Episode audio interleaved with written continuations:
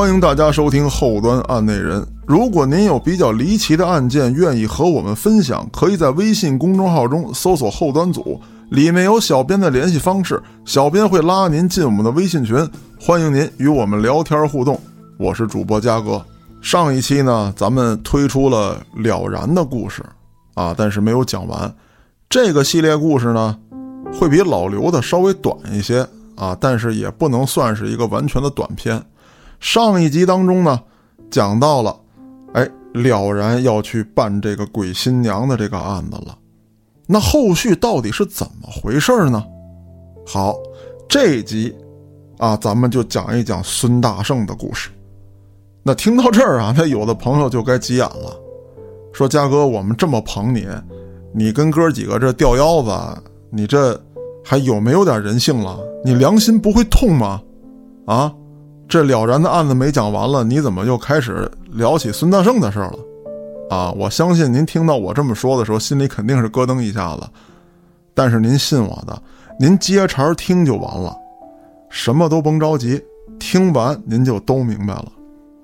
话说在民国二十二年，也就是一九三三年，这一年的三月呀，那是异常寒冷，野菜不生，是嫩芽不长。正是个青黄不接的时候，而这时候的孙大圣年仅十岁，生得瘦小枯干。在这个青黄不接的时节，就见这孙大圣抱着一筐窝头，在喜峰口的长城上穿行。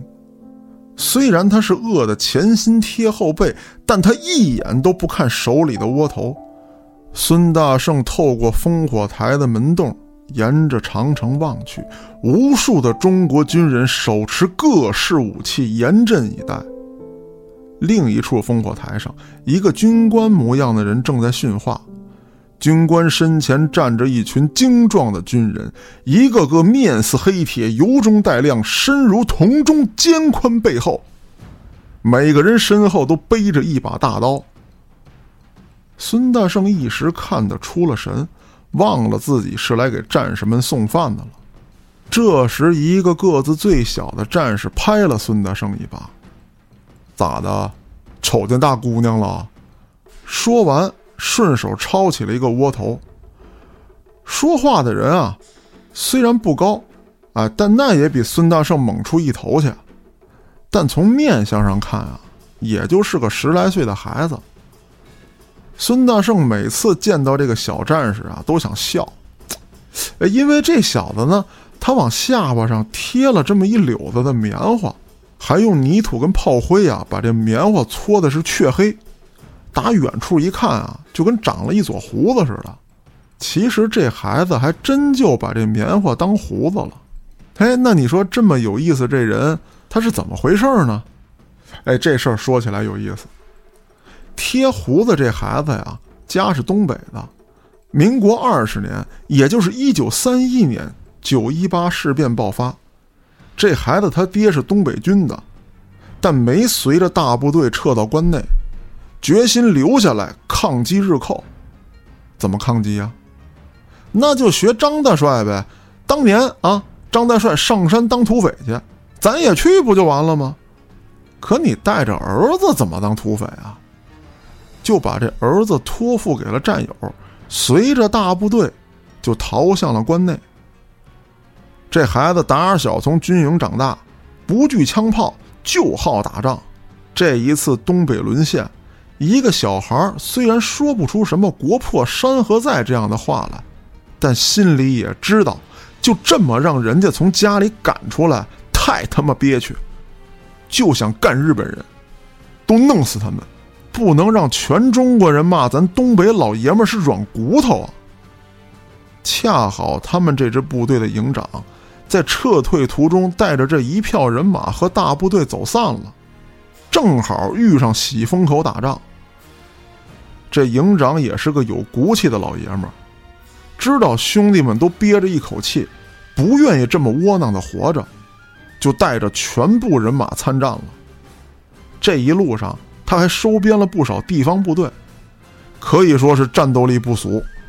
所有的战士们也都知道这小子是战友的托孤，哪能让他上前线啊？到了喜峰口之后，就把他安顿在老乡家里。老乡一听，哟，这是保家卫国的战士留下的孩子，那咱必须得照顾好了。可越是对他好，他心里越难受。于是乎，他就贴上了胡子，几次跑到阵地上，啊，说自己是大人。你看老子都他妈长胡子了，你要不依他，他就偷摸拿手榴弹往对方阵地上冲。营长一琢磨呀，操，虎父无犬子啊！这小子有点咱东北老爷们这尿性，就把他留在了阵地上，给战士们送个子弹，啊，帮医务兵拿个绷带。这孩子他目标小，倒成了优势了。因为这小子老贴着胡子，再加上他爹呀上山当了土匪，这土匪在东北话里就叫胡子。于是乎，大家就给他起了个外号，叫刘大胡子。刘大胡子原来就被托付在孙大圣家里，他看这孙大圣长得是瘦小枯干。比自己小不了一两岁，却矮了一头，瘦了一圈就给他起了个外号叫孙猴子。后来这孙大圣长大了，屡破大案，威望越来越高，也就得了孙大圣这么一个外号。此时这孙大圣呢，倒没理这刘大胡子，接着给战士们发窝头，然后自己在墙根这么一坐，看着战士们吃饭，一边看是一边咽口水。这时候，刘大胡子就走了过来，把窝头掰了一半，递给孙大圣：“老弟啊，你可不能饿着，瞅你这样瘦的跟他妈猴似的，你要是拎不动筐了，那谁给俺们送窝头啊？”孙大圣这时候确实是饿了，当地这老百姓啊，宁肯自己什么都不吃，也要把粮食送给当兵的，又赶上这么个青黄不接的时候。老百姓几乎是天天饿肚子，孙大圣这嘴也不饶人啊！你少装大个了，哎，哥们儿这一路抠蚂蚁蛋、吃寄鸟猴，那可全是荤的。你要是饿着了，扛不动枪，可别让鬼子笑话了。刘大胡子直接把窝头塞到了孙大圣手里。哎，你少扯犊子吧，你就扯犊子行，你可赶紧多吃点吧。你啥时候长得比枪高了，咱俩一堆打鬼子去，中不？说完，这俩孩子是相视一笑，孙大圣也就抱起了窝头啃了起来。还没等再说什么，身边突然传来一声巨响，与此同时，一阵气浪把烽火台内的所有人都掀翻在地，接连不断的枪炮声，几名战士趴在地上捂住脑袋。刘大胡子把孙大圣严严实实的压在身子下面，大地在颤动，长城似乎都在摇晃，整个山体好像就要随时坍塌一样。不知道过了多久，一个军官高喊一声“还击”，所有人把枪架到了射击孔上，开始射击。一个二十多岁的军人喊道：“胡子，把孙猴子送走。”是。刘大胡子高喊了一声，拉起孙大圣就跑。这一路，无数的尸体碎块从两个孩子的身边飞过，血腥四溅。孙大圣已经麻木了，被炮弹的气浪掀翻之后，爬起来接着跑，也不知道过了多久，总算是回到了村子里，两眼发直，四肢抖如筛糠。刘大胡子伸手给孙大圣俩大嘴巴，用手摁住他的肩膀，瞪着眼说道：“别再去了，知道不？这一遭，老子他妈不知道是死是活。有个事儿，你得给我办了，能不能答应我？”见孙大圣没反应，这刘大胡子就继续摇晃他。这时，孙大圣的父母也过来询问情况。刘大胡子简单的说了一下，大概就是说鬼子发起总攻了。老子不知道还能不能活着，现在有几样东西要交给孙大圣，你得答应我，不能当汉奸，誓死要保护我交给你的东西。孙大圣的父母虽然是农民，但也知道国难当头，这当兵的抛头颅洒热血，能把身后事托付给老百姓，那就是对咱的信任。那咱不能往后躲呀，都是孩子，凭啥人家的孩子流血牺牲，咱家的孩子就得苟且偷生呢？于是孙大圣他爹就给了孙大圣一大嘴巴，厉声喝道：“兔崽子，你哥给你啥你就给我拿着！”孙大圣这时候也从刚才的慌乱与震惊当中慢慢的舒缓。毕竟是回到家了，心里踏实了一些，于是坚毅的点了点头。刘大胡子掏出一个羊皮纸卷和金属制的腰牌，交给了孙大圣。孙大圣拿起这两样东西看了看，腰牌上画着一只怪兽，形状好似老虎，但生得两只翅膀。羊皮纸卷上画满了稀奇古怪的符号，不知道是什么意思。见孙大圣疑惑，刘大胡子就解释道：“这是我入关之前我爹给我的，这玩意儿比我命还重要，必须流传下去。你给老子记住啊，老子死不了。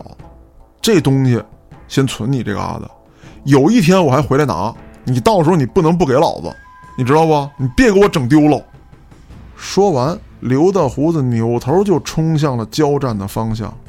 此后三天，枪炮声就没停过。孙大圣他娘心里害怕，不让孙大圣再去给战士们送粮。可他爹担心战士们没得吃啊，这身上没力气，肚子里挨饿，怎么打鬼子？于是自己亲自上前线送吃的。可这一去，就再没回来。又过了几日，日军突然冲进了村里。见人就杀，见房子就烧。孙大圣他娘打算带着孙大圣逃跑，却被日本兵一刀斩成了两截。孙大圣眼见自己的娘死在眼前，那也是急红了眼了，抄起了个草叉子就要跟日本兵拼命。那能是对手吗？被日本兵一脚踹飞。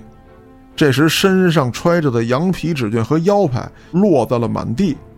日本兵上前一看，忽然是脸色大变，这表情从震惊，慢慢的变成喜悦，接着就是仰天长啸。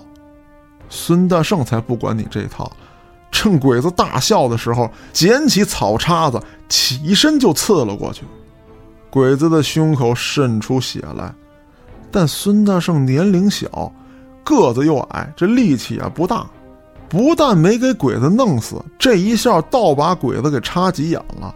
鬼子抡起日本刀就要砍了孙大圣，孙大圣是一闭眼，心说完了。可几秒之后，发现自己毫发无损，哎，什么事儿都没有。睁眼一看，只见一个身着中国军装的男子把鬼子砍翻在地，接着。从他身后冲出一百多号中国军人，有开枪的，有拿着大刀的，纷纷的冲向鬼子。就在孙大圣站在原地发呆的时候，一个熟悉的声音喊道：“你搁这杵着干啥呢？赶紧把东西收起来！”说话的不是旁人，正是刘大胡子。经过一番激战，进村的鬼子被全歼。这休整的时候。孙大圣才问清楚原委，原来啊，这日军突破了二十九军的长城防线，孙大圣他爹也死在了送饭的途中，二十九军誓死抵抗，决定与长城共存亡。刘大胡子这支东北军经过三个阶段的奋战，现在只剩下一百多号人了，他们的防区就是孙大圣所在的这个村子。消灭完鬼子之后。战士们迎来了短暂的休息，营长就跟战士们说了：“老子一路从东北跑到关内啊，被人戳着后脊梁骨骂。如今老子他妈不跑了，再跑，东北一百年也硬不起来，中国一百年也他妈硬不起来。你们要走，老子不强求；愿意留下的，老子也不保证你们能活着。剩下这一百多号人，没一个走的。”都打算跟小鬼子拼命。营长让老百姓先走，自己要誓死保卫中国的每一寸土地。但老百姓没走的，按他们的话说，我们没什么用，但一个人至少能挡一颗子弹。这样的话，军爷就能多杀一个鬼子。跑，能跑到哪儿去？能跑过小鬼子的骑兵和汽车吗？想我燕赵之地，自古豪杰辈出，如今东北兄弟血染燕山，我等岂有逃命之理？于是乎，军民一心，在这个地图上都没有标记的村子，打了一场可歌可泣却没被载入史册的战斗。鬼子跟中国军队交手，就一个战术，这战术还百试百灵。先炮击，然后冲锋。如果中国军队撤退，那炮火就跟着打纵深；不撤退，你就等着跟鬼子白刃战吧。二战期间，鬼子的拼刺技术那可谓世界一流。如果白刃战还没拿下来，鬼子就先撤，你还不敢追。你只要出了战壕和掩体，鬼子的火力就跟收麦子似的，只能跌在战壕和掩体后面。干看着鬼子跑了，准备迎来第二轮炮击，然后又是一波冲锋。中国很多战斗力非常强的军队，就是被这么一波一波的磨掉的。尤其是这种百十来号人防守村庄的战斗，咱都不提空中打击这事儿，一轮炮击下来，基本上村里就没有一间整房子了。而中国北方大部分农村用的还都是土墙。挡不住子弹，炮弹就更别说了。炮火覆盖之后，房屋尽毁。可焦土之上，一群手持大刀的战士一次次的冲了出来，砍翻了一波又一波的日本鬼子。鬼子无奈之下，派出自杀队，绑着手榴弹冲向中国守军。还没等中国军队做出反应，一批又一批的农民从战壕和掩体的后面冲了出来。把捆着炸弹和手雷的日本兵摁在地上，一边冲就一边喊：“开枪啊！别让鬼子冲过来！”战斗打了一天一夜，这个无险可守的村庄却让鬼子寸步难行，百姓和军人也付出了惨痛的代价，死伤过半。次日清晨，枪炮声又停了，孙大圣躲在一个大磨盘后面。手里紧握着一颗手榴弹，浑身是瑟瑟发抖。刘大胡子过去拍了拍他：“小老弟儿啊，你别拿这玩意儿。你觉得这玩意儿可能扔出去就挺好使，但你扔的距离不够，或者扔的地方那不对啊，你能把自己人给炸伤了。看你这哆里哆嗦的，你再一不小心把这弦儿拉了，你把这你给我啊。”说完，把一把撸子。交给了孙大圣，这是一把日军军官用的手枪，这玩意儿你拿着啊，它后坐力小，平时呢你也别使它，你就找一没人地儿你猫着，啊，如果被发现了，你也不用瞄准，你就搂就完了。鬼子杀小孩儿，那指定他不能浪费子弹，啊，你看他啥时候举刺刀了，你就开枪，你就咔咔，你就一顿搂，记住没？孙大圣点了点头。就在这时候，鬼子的掷弹筒又开始向村内倾泻，接着，一群赤裸上身的日本兵就冲了过来。刘大胡子把孙大圣的脑袋往下这么一摁，自己就冲了出去。此时的营长也是赤裸上身，左手一支镜面匣子炮，右手拎着砍刀。几个鬼子冲了过来，他先是两枪点掉两个鬼子，侧身一躲，避开了一个鬼子的刺刀。接着把这大刀一横，咔嚓一下，鬼子的人头应声落地，然后又朝几个与战士们缠斗的鬼子开了两枪。这时候，刘大胡子就趁乱绕到了几个鬼子身后，躲在了半截土墙后面，扔出了一颗手榴弹。几个鬼子嗷嗷怪叫，被炸成了血葫芦。这边得手之后，就听见机枪手高喊：“胡子，给老子整两梭子子弹来！”刘大胡子就又背着子弹在战场中穿行，越过断壁残垣，把子弹交到了机枪手的手中。就在孙大圣看得出奇的这功夫，一个日本兵突然出现在他面前，二话不说举起刺刀。孙大圣这时候脑子一片空白，就记得刘大胡子说过：“你搂就完了。”于是乎，孙大圣就搂响了扳机，鬼子应声倒地。这次进攻之后，村庄又迎来了平静。这时，一个年长的老兵拉过刘大胡子和孙大圣，命令他们趁鬼子还在休整的时候先走。打了一天一夜。鬼子这时候停手，一定是在补充兵力。要想走，就只能趁这个时候。刘大胡子没等孙大圣表态，拉起他来就跑。孙大圣顿时心里瞧不起刘大胡子。本以为你是个硬汉，为何在此时却当了逃兵呢？可刘大胡子比自己强壮，手里还拿着枪，压着自己一路逃跑，那自己也没有办法。跑了半宿，刘大胡子突然停了下来，笑眯眯地跟孙大圣说：“老弟啊，你带好我给你的那两样东西啊！你现在奔北平，你咋去我不管，但一定要到北平。到那嘎达之后，你见着一个跟你拿一样符的这人，你才能信他，你知道吧？然后你就把羊皮纸卷你给他，只要你能做到，我们。”今儿就算没白死。说完，把一把手枪和一颗手榴弹交给了孙大圣，自己转身朝着战场的方向走去。走了几步，还不忘回头喊道：“记住啊，你走了不是为了逃命，是为了任务，知道不？千万别让我们白死啊！”孙大圣虽然还是个孩子，但他也听得懂这句话的意思，于是揣好了东西。一路向北平的方向走去，这一路何等艰辛，那自不必说。只说在这么一天晚上，孙大圣把自己绑在一棵大树枝上睡觉。哎，为什么这么睡觉呢？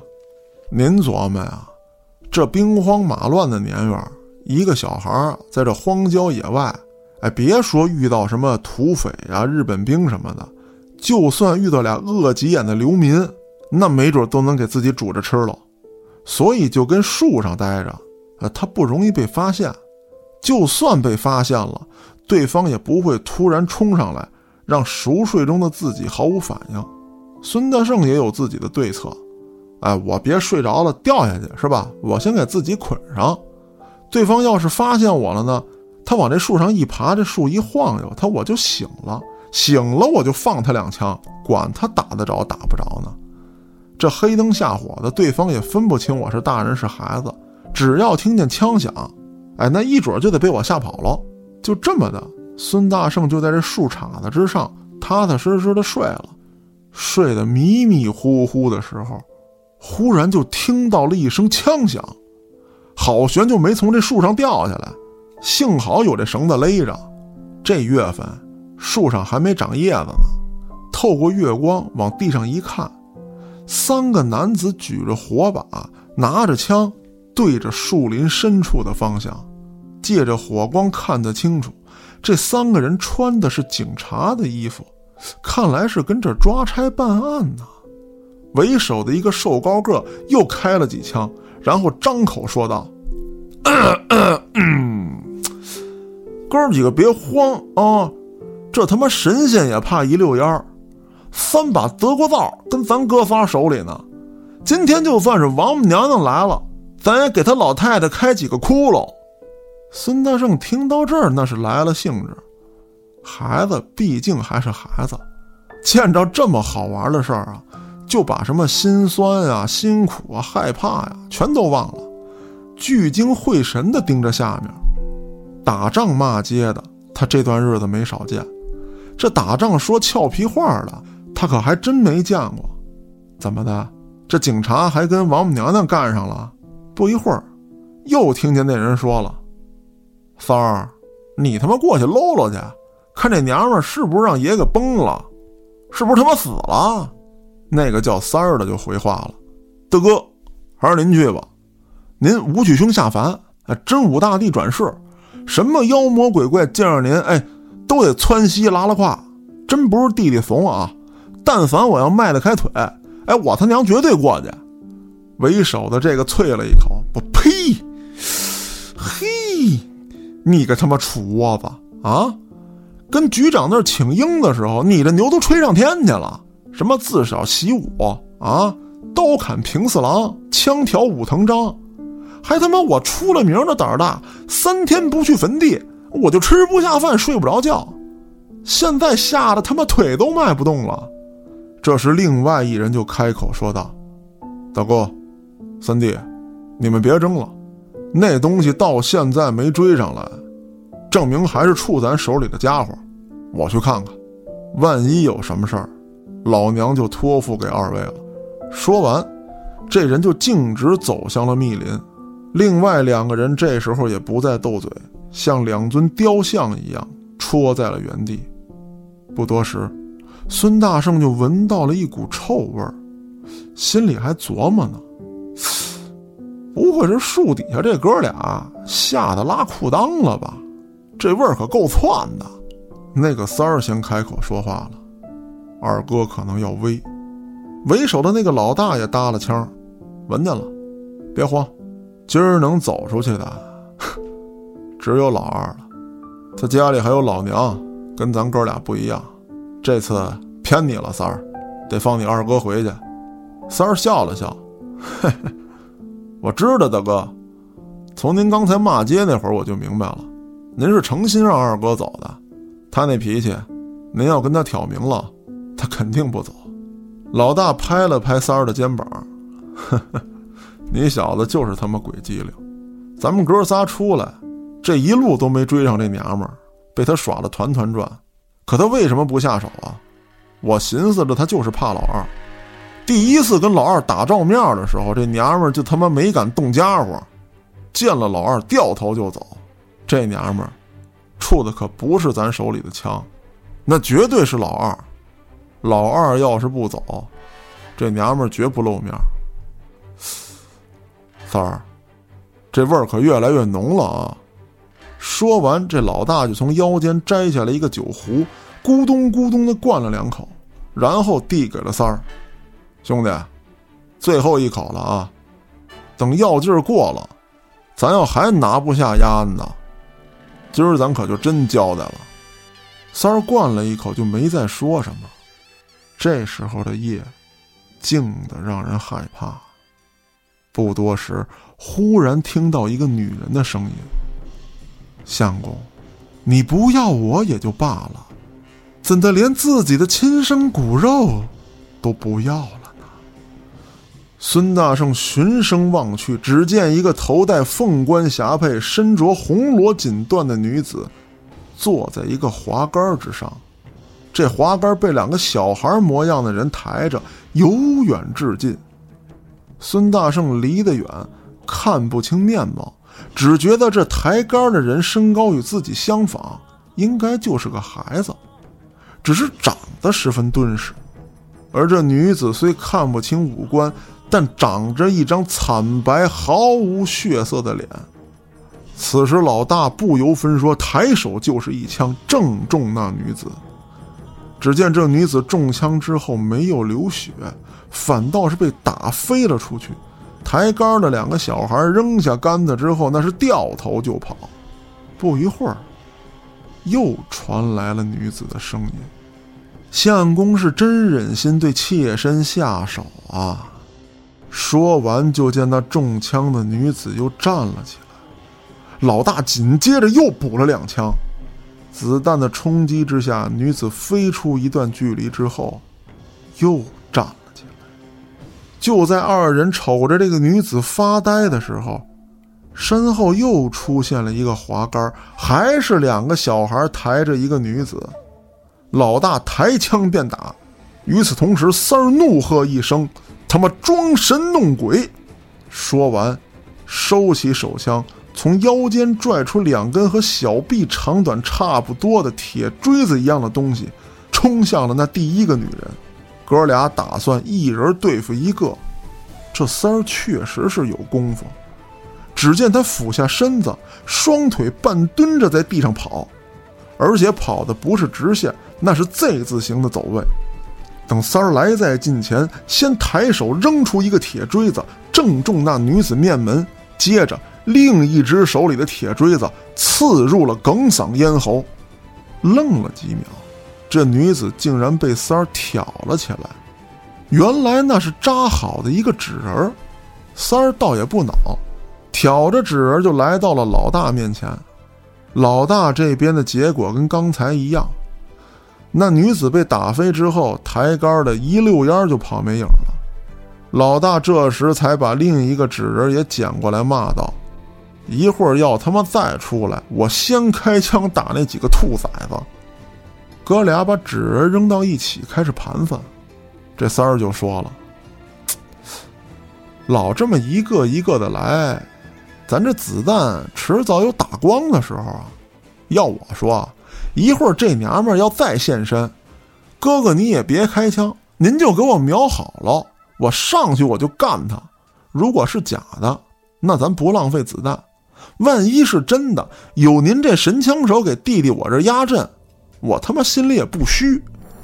老大摇了摇头，三儿，别冲动，听哥的。这娘们的手段你可见过？不知道她他妈会什么妖法。长你妈一蓝眼睛，嘿，这眼睛一看啊，一对视就他妈迷迷糊糊的，而且丫他妈手里有暗器，那飞针是看不见躲不开。咱们第一次跟他交手的时候，可就吃了大亏，折了好几个兄弟。吴奎还他妈瞎了一只眼睛，能开枪的，咱尽量别近身。这三儿就又说了，老这么一会儿一指儿的。那也不是事儿啊，没事，三儿，啊，这纸人扎的跟真的一样，那他能有几个呀？要这么往里填炫，他都不够本钱。这玩意儿也就吓唬人用。既然让咱识破了，他也就没有必要再浪费材料了。而且能扎出这种活的，从通州到宛平城，也就一人行。今儿就算没逮住这娘们儿，回去之后我也知道该找谁了。听完这话，三儿就点了点头：“得嘞，大哥，都听您的。这俩纸人留下当证物，一会儿我要再见着了，我直接扔火把给他烧了。丫那飞针也就是三四米到头了，我离他十步把火把扔出去，不躲那就是纸人，直接给他点了。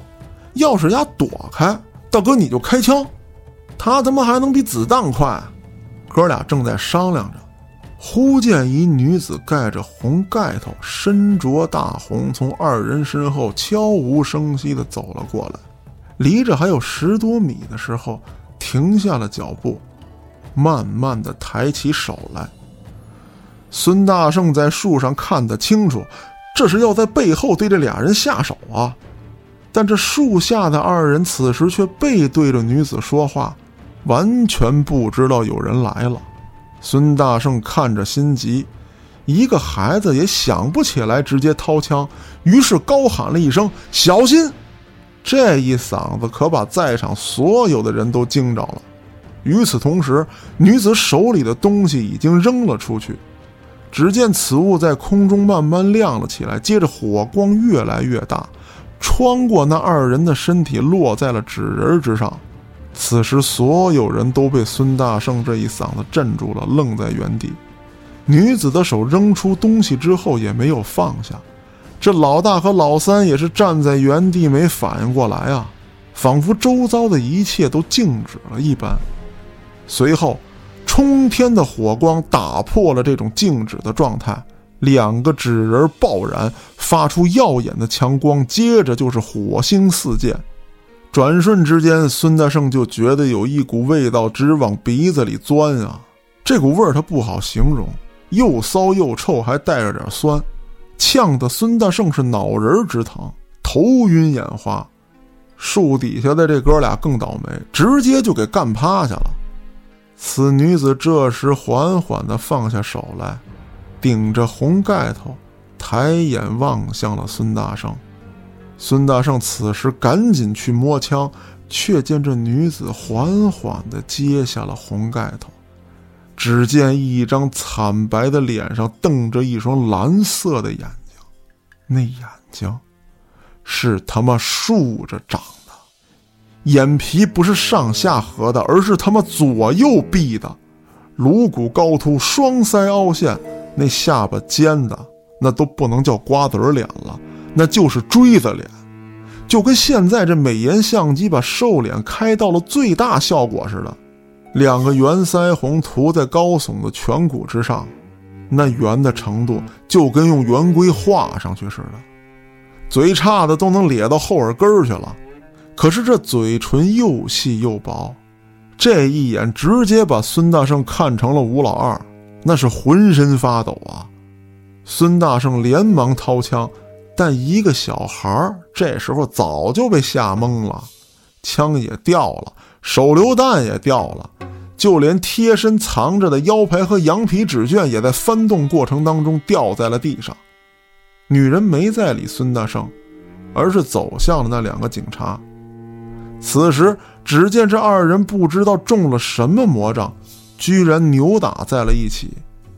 孙大圣被吓得捏呆呆发愣，被人从树上捆了下来。捆他下来的，正是那两个身高跟他差不多的人。随后，孙大圣便失去了知觉。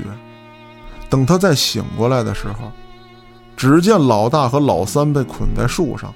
那女子俯身问道：“你们这药酒是哪儿来的？”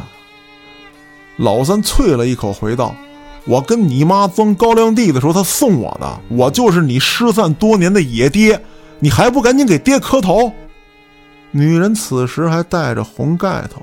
看不出听了这话她是什么表情，只是站直身子退了两步。一个孩子身高的人过去，照老三就一顿拳打脚踢。女子这时又站到了老大身前：“你要是不说，我就把你兄弟煮来吃了，再让你给我当相公。喝喜酒的时候，就用油煎了你兄弟的心肝来下酒。”老大瞪着他，就啐了一口：“我呸！你跟我这吹什么牛逼？你把你那脸给我糊上！你看我怎么玩死你！”这老大此时啊，我估计心里也琢磨了：“你真是太没有人性了啊！你长得就就这么突然，就就惊雷，就天塌地陷、紫金锤这种这种程度，你凭啥跟我这又瘦又高、长又精神的小伙提这种要求？你要不你就直接你变身吧，好吧？你咬死我得了。”你还跟你结婚？我弟妈杀人不过头点地啊！老大有什么心理斗争，咱暂且不表啊。单说这孙大圣，这时候孙大圣才看清楚，这俩矮子哪是什么孩子呀？那分明就是成年人的模样，只不过涂了厚厚的胭脂水粉在脸上，画的跟那个年画里的娃娃似的。可是这俩人长了一张跟铁锹拍过的脸似的。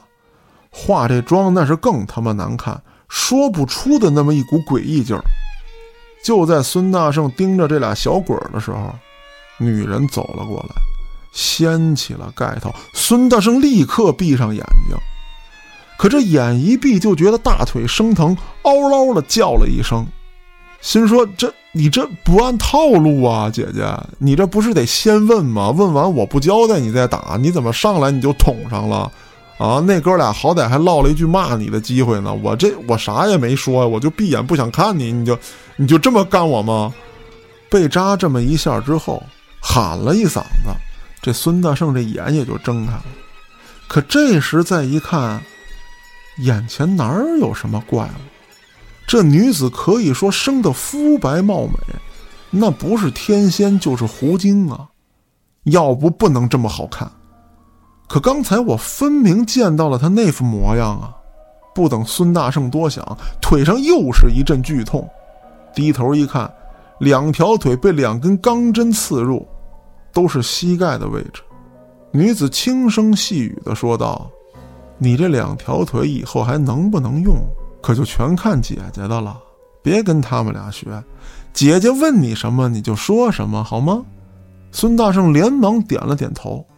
此时，这女人拿过羊皮纸卷，问道：“这上面的字儿，你认识吗？”孙大圣毫不犹豫地点了点头。女子忽然一惊，厉声喝道：“狗东西，你敢说谎！我他妈抠了你眼睛！”孙大圣虽然年龄小，但聪明至极，立刻回答道：“想必你也知道这牌子是干嘛的吧？还不快放了小太爷！”那女子脸上微微抽动了一下，就又变得和颜悦色。哦。你认识这牌子？那你说说这是干嘛的？听到这话，孙大圣就知道自己还是轻敌了。哎，自己琢磨着，我说这认识羊皮纸卷，他突然性情大变，那肯定是害怕里面的内容。想必那牌子也应该是个厉害的物件，没准能镇住他。我还是太嫩了。一个小屁孩哪能骗得过这妖精啊？说实话，这纸卷我就看了一眼，那符号长得奇形怪状的，我也认不得，那更记不住啊。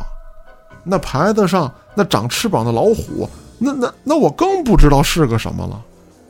这时，那老三突然说了话了：“哎，小娘子，这东西我认得，你放了我大哥跟那孩子，我告诉你他写了什么。”女子缓缓走过来，往老三的膝盖上扎了一针。老三疼得咬紧牙关，愣是没吭一声。那女的笑眯眯地说：“你连他是什么都看不见，就敢说知道，胆儿挺大呀。”这时老大又接了话：“哼，这东西我家老三不全认得，他就认识一半儿。哎，你把三儿跟那崽儿都给我放了。”我告诉你这是什么？刚才你不还说跟我洞房呢吗？哎，我他娘这警察我也当烦了。正好你他妈给老子生一窝小妖精。这女人倒也不跟他们斗嘴，只对手下说：“挖了这三人心肝，生火烤来吃吧。”说完，两个矮个就掏出弯刀，走向了老大和老三他们两个，而那女子。伸出食指，那长长的指甲，刺入了孙大圣的心口。